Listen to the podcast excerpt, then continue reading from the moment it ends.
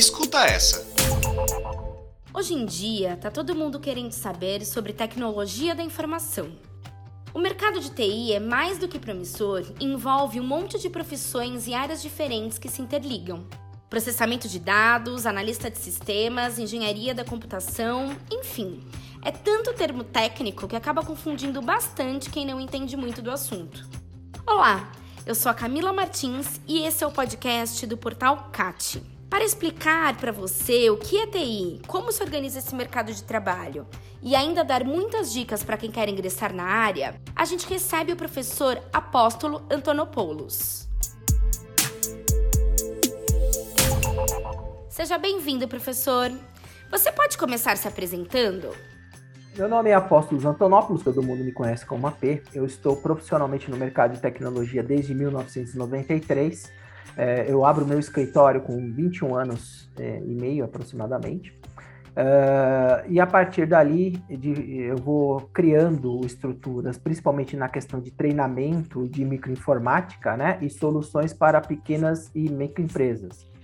É, depois disso, eu, eu, eu, ingresso no meio acadêmico, né, dando aulas em instituições de ensino técnico e superior, e eu já tenho mais de 10 anos de experiência nessa área também de educação tecnológica. Né? Então, já ministrei muitos é, das disciplinas em cursos como análise de sistemas, jogos digitais, gestão de tecnologia, que a gente vai discutir aqui, eu já ministrei disciplinas é, nessa, nessas áreas. Uh, eu sou mestre em administração com foco em inovação. Tá? Eu tenho dois, duas especializações, um MBA na área de BI, de Business Intelligence, que também tem a ver com tecnologia da informação. Eu tenho gestão de e-commerce, principalmente, que é uma área de gestão um pouco diferenciada, não é gestão da tecnologia da informação, mas é gestão de e-commerce para lojas é, eletrônicas, né, o comércio eletrônico de modo geral. Eu tenho formação em banco de dados e também sou técnico em análise de dados. AP, você pode nos dizer o que significa a tecnologia da informação e por que essa é uma área tão importante para as empresas? Para responder o que significa a tecnologia da informação, a gente tem que entender que é um conjunto de elementos, tá? Que trabalhando em forma colaborativa e complementar, eles se utilizam dos dados que vão produzir as informações. Então, o que isso quer dizer? Tecnologia da informação, na década de 80 e na década de 90, praticamente, é, ela tinha uma conotação, que é ter o hardware e o software produzindo dados que têm que ser coletados, armazenados, classificados e disponibilizados para os tomadores de decisão, no caso, as empresas. Com o advento da internet e as redes de computadores, então a tecnologia da informação hoje ela é tratada não só como tecnologia da informação em si, mas tecnologia da informação e comunicação, em que as redes de computadores e a transmissão de dados através dessas redes também é levada em consideração. Portanto, o conjunto de hardware, equipamentos, software, programas que, através das redes, coletam, armazenam, classificam, organizam e contextualizam os dados para que as pessoas que utilizam esses sistemas possam tomar decisão, é a definição correta do que seria a tecnologia da informação. Portanto, a tecnologia da informação ela tem um papel, que é servir de apoio às empresas, principalmente na tomada de decisão estratégica ou operacional, para que essas empresas então tenham uma possibilidade de sobrevivência maior e consigam agregar mais valor ao próprio negócio. Quais profissões fazem parte da área de tecnologia da informação? Seria legal se você pudesse falar um pouco sobre cada uma delas. Então a gente pode até, até classificar assim: profissões que lidam com hardware e profissões que lidam com software. Então, profissões que lidam com os equipamentos e profissões que lidam com os programas e profissões que lidam com as redes de comunicação, porque, como eu disse, é um conjunto de três elementos fundamentais, né? Então, tecnologia da informação envolve hardware, software e comunicação, redes. Então, existem profissões para cada uma dessas sub-áreas, tudo bem? Então, se a gente fosse classificar, a gente poderia ter, então, engenharia da computação focada no hardware, é, profissionais de redes de computadores e infraestrutura focada também no hardware, e no caso aí, hardware e comunicação. Então, um profissional de redes é, é a pessoa que vai fazer com que os computadores fiquem interligados e troquem informações. entre si, sejam locais ou distribuídos geograficamente. O que isso quer dizer? A distância. Né? Então você pode ter uma empresa com um prédio na Praça da Sé e outro é, localizado em outro município ou mesmo em outro estado, e, e esses polos comerciais precisam trocar informação entre si.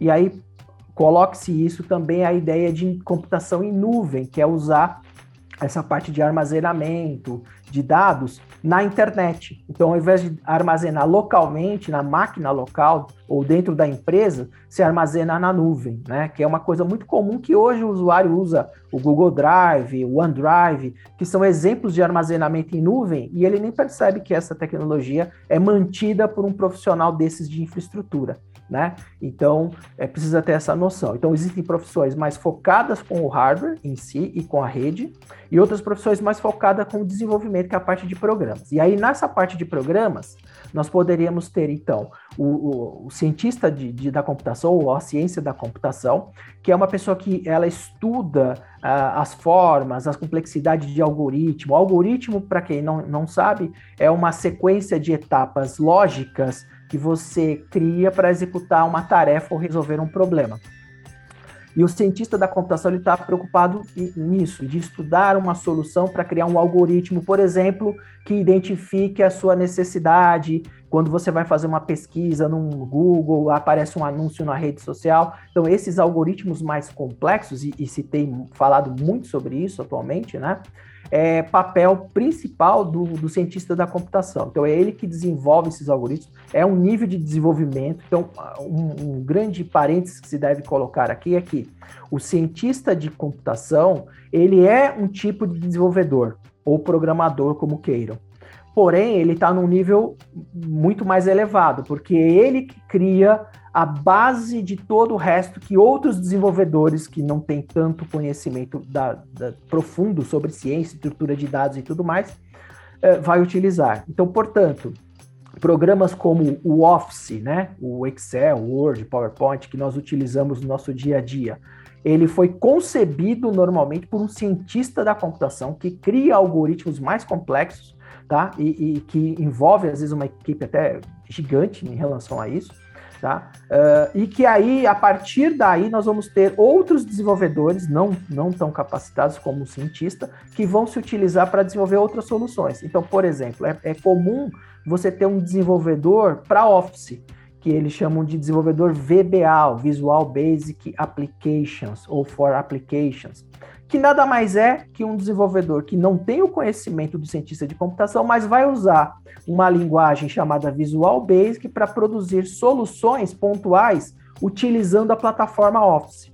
A mesma coisa acontece quando a gente vai utilizar é, uma linguagem de programação como Java, como C Sharp, como Python. Né? Essas linguagens de programação normalmente foram concebidas por cientistas de computação.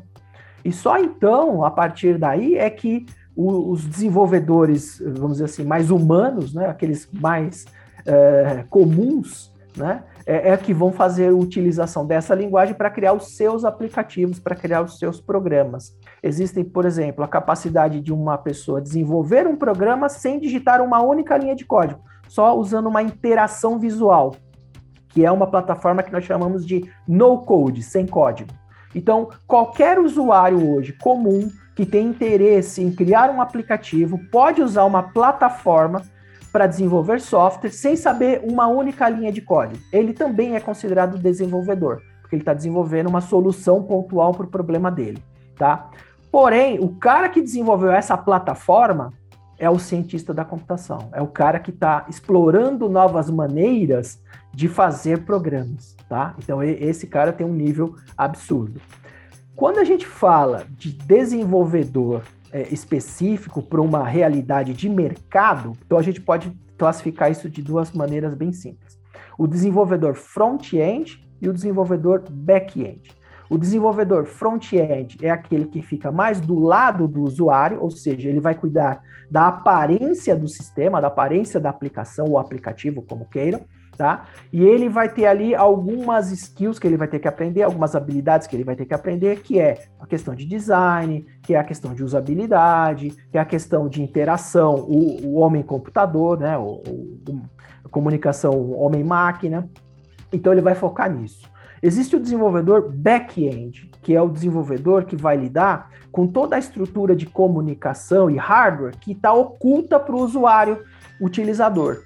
Então, por exemplo, a conexão com um banco de dados que não é visível para um usuário, é, a, a, transmissão de uma informação é, automática para um determinado endereço de e-mail ou para um outro sistema, né? Então, a gente tem um outro tipo de desenvolvedor que não lida com a parte da estética, vamos dizer assim, mas lida com as funcionalidades internas. Então, por conta da internet, né, é, é, se resolveu é, separar esses dois tipos de desenvolvedores.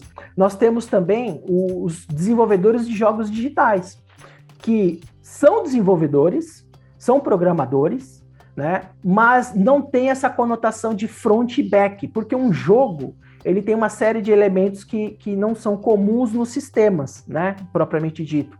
Então, o jogo tem, por exemplo, a questão de narrativa, criação de personagem, é, é, a questão de áudio, animações, efeitos especiais, que é muito parecido com uma produção audiovisual, porém com inserção da linguagem de programação para construir a física, a dinâmica do jogo, né? É, e, e, isso também é uma área de, que cresce né, mundialmente assim, de forma exponencial.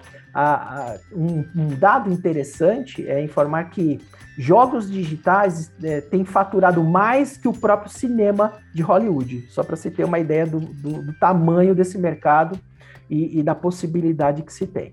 E, e para desenvolver um jogo, então, você precisa ter conhecimento de programação, de linguagens de programação, mas não só também tem que ter conhecimento do audiovisual. Então, note que a área de tecnologia da informação, ela leva a informação a um nível mais amplo da coisa, porque informação não é só texto. Informação também é uma imagem, informação também é um áudio, informação também é um vídeo. Né? E a partir daí a gente consegue construir é, sistemas mais complexos e um jogo digital não deixa de ser um, um sistema complexo, tá?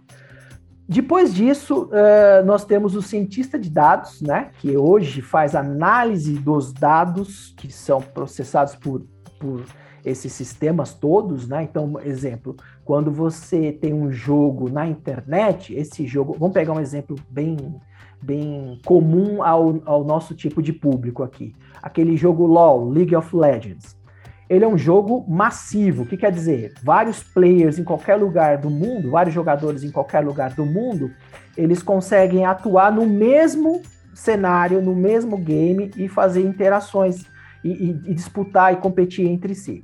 E essa disputa, essas interações geram um volume de dados absurdo. Por exemplo, tempo de permanência, quais é, o, a pontuação e a skill que, que aquele jogador adquiriu dentro do game, né? E aí você consegue criar rankings, você consegue criar classificação de tipo de usuário.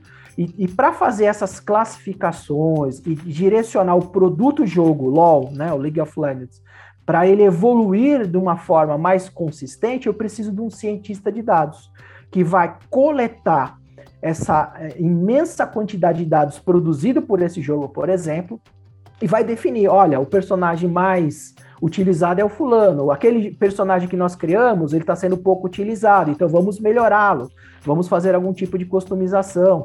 Ou seja, com base nos dados, eu vou adquirir informação e eu vou ajudar a empresa, no caso, a empresa que fa faz o LOL, né, a decidir o que fazer com o seu produto jogo, né? Então, de novo, agora mostrando a importância do cientista de dados. Esse mesmo exemplo que eu dei para o jogo LOL, ele pode ser usado também para uma corporação. Por exemplo, se eu tenho uma empresa e eu quero descobrir qual é o nível de reputação que a minha empresa tem em termos de percepção de mercado, eu precisaria primeiro fazer uma varredura nas redes sociais, né, no, nos ambientes de internet e captar o que, que foi falado da minha empresa. Então, a partir daí, eu vou usar uma série de profissionais. Eu vou usar os profissionais de redes e comunicação, e, e aí, para essa área, tem uma galera bacana chamada DevOps, né? Que é, são os, os desenvolvedores de operação. Então, são as pessoas que vão criar é, soluções pontuais para uma determinada situação de um produto de tecnologia que o usuário vai ver rapidamente colocado em produção. Então, vou dar um exemplo interessante para isso. Quando a gente tem a Netflix, né, e, e, e, você percebe que a interface da Netflix vai mudando, o jeito de disponibilizar os filmes, de colocar os elementos principais, de dar ranking para dizer, olha, esse aqui é o top 10 Brasil, esse aqui é, tem 98% de relevância. Essas informações que você consegue ver no teu streaming, lá na tua tela da Netflix, ela veio de um conjunto de profissionais de DevOps que desenvolveu uma estrutura para cap captar e coletar esses dados, e do cientista de dados que fez a análise daquilo para conseguir montar com o desenvolvedor do front e do back aquela aplicação que você vê na sua tela. Olha a complexidade da coisa, como é que é. Então, toda a classificação, a nota do filme, a relevância, o top 1, do top 10, tudo aquilo tem um, uma ciência de dados trabalhando em cima. E é óbvio, uma série de outros profissionais que ajudam a coisa acontecer. Fora isso, você tem os profissionais de banco de dados, que vão cuidar do quê? Dos servidores que vão guardar os dados que são armazenados. Então, a profissão de um, de um, de um DBA, né, que é um Database Administrator, ou administrador de banco de dados, é fundamental nesse sentido, de deixar e garantir que o dado coletado estará disponível toda hora que for necessário pelos profissionais de tecnologia que precisam desse dado. Por mais que tenham atuações diferentes, existe um conhecimento básico que todo profissional de TI precisa saber? Eu diria que sim, alguns, uh, alguns temas são importantes. Então, conhecimento básico do hardware a pessoa tem que ter. Saber o que é um processador, uma memória, né, uma unidade de armazenamento em massa, é, ela tem que ter um conhecimento do hardware como um todo e entender como é que ele funciona. A partir daí também tem que ter um conhecimento básico de sistemas operacionais, né? Que é basicamente o sistema que faz o hardware funcionar. Então, aí você fala, ah, o Windows é um sistema operacional? Sim, o Windows é um sistema operacional, mas não só. Linux também é um sistema operacional, né? O iOS também é um sistema operacional, né? O Mac OS propriamente dito para PCs, né? E, e, e, por aí vai. Então você tem sistemas operacionais que têm as suas funcionalidades e que vai conversar diretamente com o hardware e você compreender como isso funciona é de extrema importância. Até porque os servidores de internet, quando você vai para a nuvem, né, propriamente dito, eles vão utilizar bastante Linux, né? Não, não a questão do Windows. O Windows é, é uma, um percentual muito pequeno. Eu diria que mais de 90% dos servidores da internet são baseados em Linux. Então, você ter um conhecimento desse sistema operacional já te ajuda bastante. E conhecimento de lógica de programação, né? Que basicamente é você entender como é que a máquina pensa e como é que a máquina funciona em termos de instrução né? Então, como é que, como é que eu faço, por exemplo, para passar um valor? Então, ah, tem que criar variáveis. Então, variáveis são estruturas que armazenam valores. Quando eu digo valor, não é só numérico, armazena texto, imagem, é, vídeo, som. Essa é a ideia de uma variável. E aí, essa variável vai ser processada. Então, você tem que ter noção disso, que processamento é transformação. E isso vai ser feito no hardware, mas por meio do software. Então, é por isso que você tem que ter uma noção do hardware, uma noção do sistema operacional, que é o software inicial que faz a coisa toda funcionar, e aí lógica de programação. A partir da lógica de programação, você já vai conseguir aprender as linguagens de programação, que aí tem trozentas. Né? Então, existem diversas. É, e a partir dessas linguagens de programação, você vai começar a desenvolver sistemas. Você vai começar a se tornar um desenvolvedor. que mais que eu classificaria? Conhecimento de rede é importante também, é um conhecimento fundamental, porque hoje tudo se dá através dessa comunicação em rede. Né? Então, poxa, eu vou mandar um e-mail. Onde fica o meu e-mail se eu não guardo ele aqui, eu acesso pelo Google? Onde é que ele está guardado? Né? Como é que é essa ideia de enviar e receber? Né? Passa por onde? Qual é o, o, protocolo que faz a transmissão e a recepção disso? Né? Como é que funciona a estrutura de rede de comunicação? Então você tem que ter noção disso também, isso é muito importante, eu acredito que isso para todas as áreas de tecnologia. E aí a gente entra em áreas mais específicas, né? Você vai falar assim: "Ah, banco de dados é importante, todo mundo saber?" Tem que ter noção. A matemática é importante, uma coisa que sempre me perguntam, né? Precisa saber matemática? Se você sabe as quatro operações básicas, elevação, exponenciação, de modo geral, radiciação, que é raiz, cara, já tá bom demais. E regra de três, já dá para você se virar bastante no desenvolvimento contando que você entendeu o que é lógica de programação, que você entende o que é hardware e que você entende sistemas operacionais. Para quem ainda não pode fazer uma faculdade de tecnologia da informação, é possível buscar esse conhecimento em cursos livres? Sim, funciona e eu sou a prova viva disso, né? Então, como você bem disse, eu, eu, eu só vou fazer a minha formação acadêmica depois de 10 anos de experiência, ou seja, com tendo cliente, tendo meu negócio funcionando. É, e, e, o que é mais importante é da gente entender, e isso é um alerta que eu faço a qualquer é, ouvinte que esteja agora prestando atenção nesse, nessa nossa discussão. Quando a gente fala de você fazer uma graduação, toda graduação pressupõe uma formação. E eu não estou dizendo de informação. Porque o que você é, colocou é aonde eu busco informação. E eu vou dizer para você que o melhor lugar para buscar informação é na internet. Porque nenhuma instituição de ensino do planeta tem toda a informação que está na internet. Nenhuma. Ou seja, tudo que eu preciso saber e aprender está na internet. Está ali. O conteúdo está ali. Graduação é, é, mais uma ideia de formação mesmo. É o que fazer com aquele conhecimento e como aplicá-lo da melhor forma. Você pode fazer sim um, um caminho de autoaprendizado, de self-learning. Você pode fazer, tá? Desde que você consiga separar o joio do trigo, que é muito o que a faculdade faz. Então, por que, que, a, a, a, por que, que a gente chama de meio acadêmico? Porque o meio acadêmico tem critério, tem processo, tem método para separar aquilo que é relevante do que não é relevante. Então, para um, um, um, iniciante na área de tecnologia que quer aprender sobre hardware, como é que ele consegue saber se o que eu estou falando num vídeo do YouTube é, procede, é, é verídico, faz sentido? Como é que ele consegue ler um blog e saber que aquilo que está ali faz sentido? Né? Se, se ali, por exemplo, não tem um viés ou uma, uh, uma visão deturpada do que realmente significa o conceito que deveria ser tratado. Então, a academia tem essa preocupação né, de separar muito bem o joio do trigo nessa questão da informação. Porém, se você bebe de fontes boas, né, ou seja, se você acessa fontes fidedignas, e quando eu digo fontes fidedignas, você fala, ah, onde é que eu vou aprender sobre hardware? Poxa, o melhor lugar de você aprender sobre hardware é consultando os sites dos fabricantes de hardware. Ou não?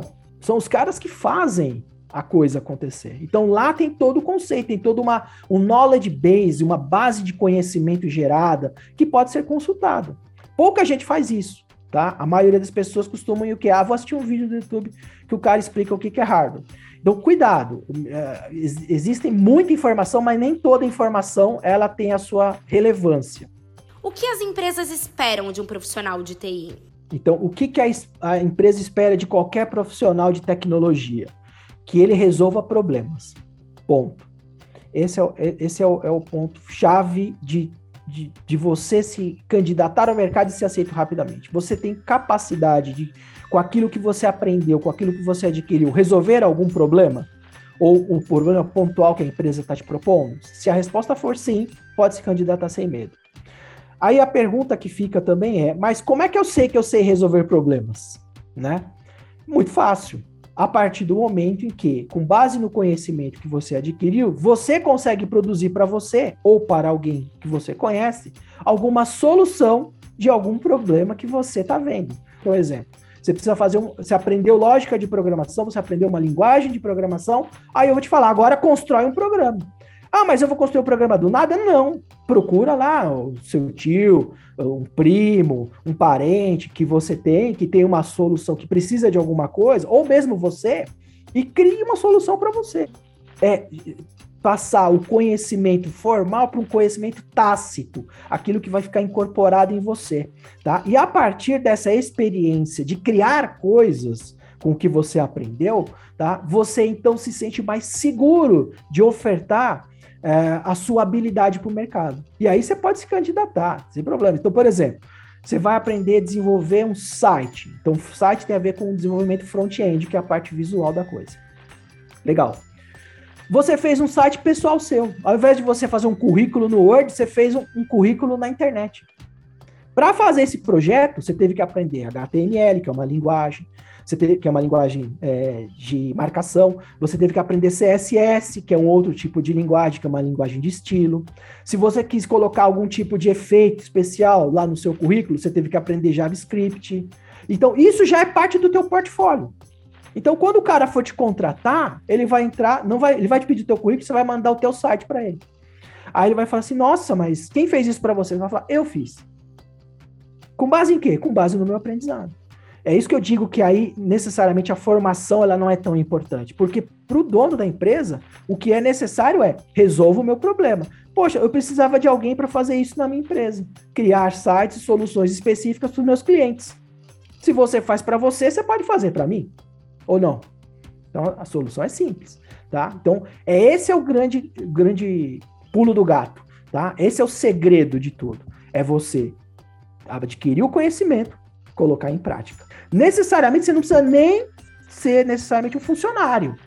Você pode abrir o teu próprio business, como eu fiz. Eu vou ofertar. O que, que eu sei fazer? Eu sei ensinar as pessoas a mexer no computador. Foi o que eu fui fazer. Fui ensinar as, as pessoas a mexer no computador, inicialmente. E a partir dali eu fui evoluindo.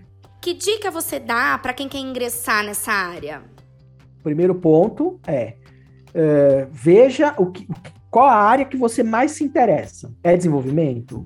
É a parte de infraestrutura, é a parte de comunicação em rede, coloca seus esforços lá, naquela área que você mais tem afinidade.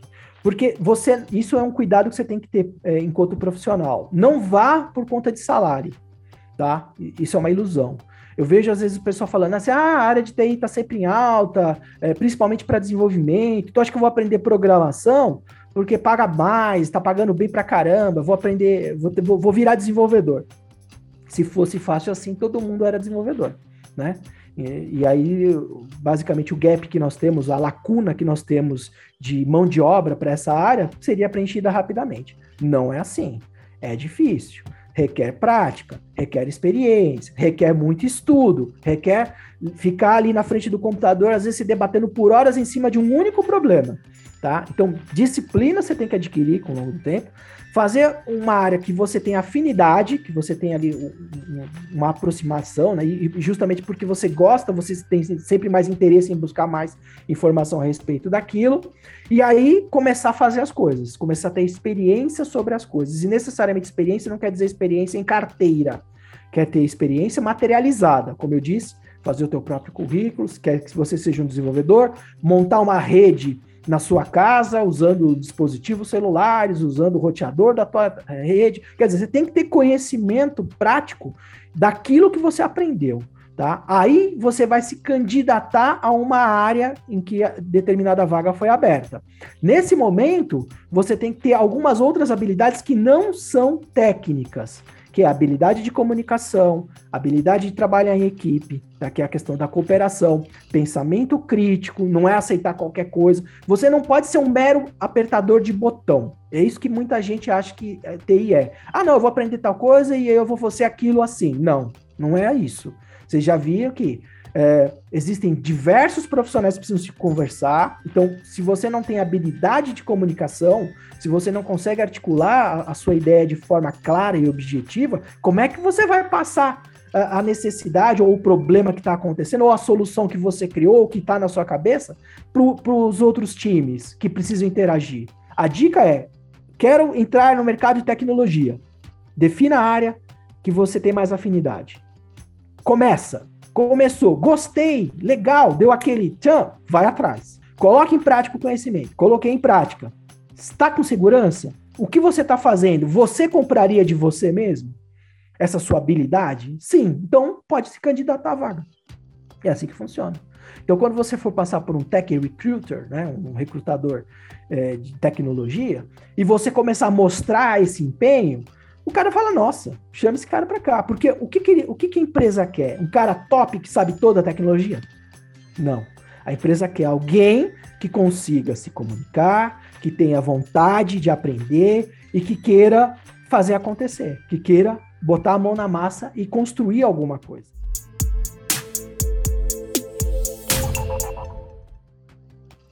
Que aula, hein? Como você percebeu, existem várias áreas de atuação no mercado de tecnologia da informação. Cada uma delas requer diversas habilidades e capacitações. Fique ligado nas dicas e conteúdos do portal CAT. Lá você encontra vários cursos para quem já está na área de TI ou para quem quer ingressar nesse mercado. Até mais! Escuta essa!